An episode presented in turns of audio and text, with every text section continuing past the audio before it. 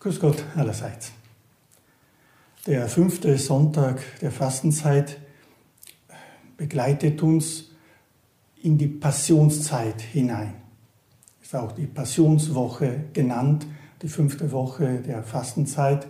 Und wir werden hingeführt, immer tiefer das Geheimnis und den Sinn des Kreuzes, der Passion Christi äh, zu betrachten. Das heutige Evangelium steht im Johannesevangelium und es ist ein Stück weit eine Parallele zur Begebenheit im Ölgarten in Gethsemane. Der Vergleich Jesu mit dem Weizenkorn, der sterben muss, der in die Erde fallen muss und sterben muss, um reiche Frucht zu bringen, deutet auf das hin, auf seine Erhöhung am Kreuz.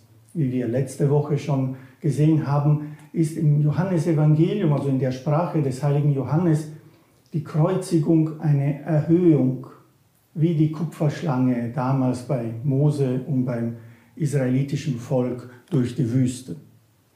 Dieses Leiden, diese Totalhingabe Jesu die schließlich auch in die Auferstehung mündet natürlich, ist aber schon am Kreuz eine Erhöhung des äh, Gottessohnes.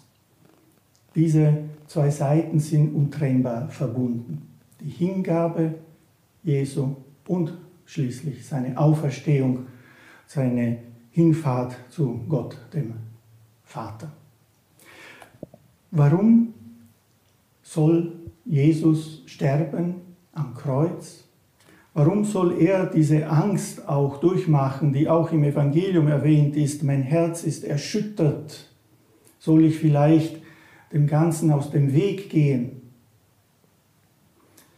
Nun, der Vergleich mit dem Weizenkorn verdeutlicht das. Nur durch die Hingabe seiner selbst, also wer das Leben äh, hingibt, gewinnt schließlich das ewige Leben. Das ist fast äh, ein Paradoxon, ja? wenn es heißt, wer sein Leben liebt, wird es verlieren.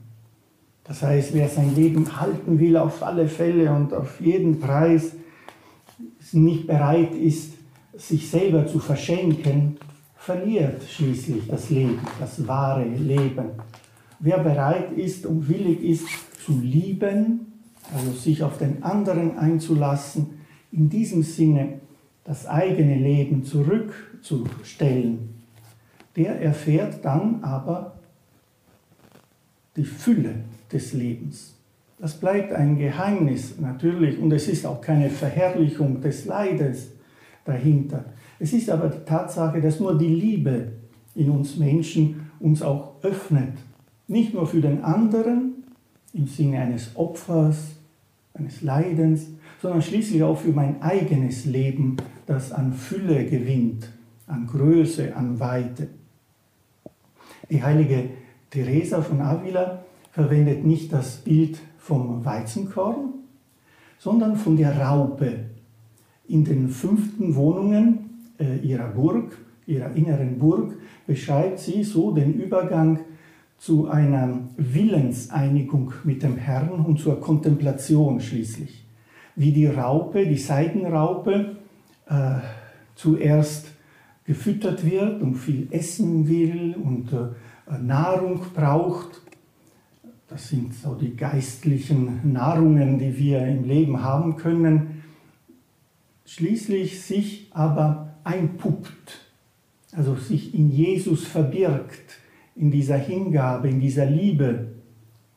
Und da geschieht einerseits die Auflösung der Puppe, ja, die Biologen unter Ihnen werden da vielleicht etwas äh, schmunzeln bei der Vorstellung, aber doch ist es so gemeint im Bild bei der Theresa, dass die Raupe im gewissen Sinne stirbt, um sie neu zu bilden und zu, einer, äh, zu einem Schmetterling zu werden das an sich schön ist und anmutend, verwandelt ist. Es geht um diese Verwandlung also durch die Selbsthingabe in Christus hinein und zu den Mitmenschen, zu einem neuen Leben zu finden. Das eigene Leben gering schätzen, immer in Anführungsstrichen, um ein neues Leben in Fülle zu bekommen. Es ist sehr schön, das können Sie nachlesen, dieser Vergleich mit der Raupe und schließlich mit der Geburt des Schmetterlings, des schönen Schmetterlings.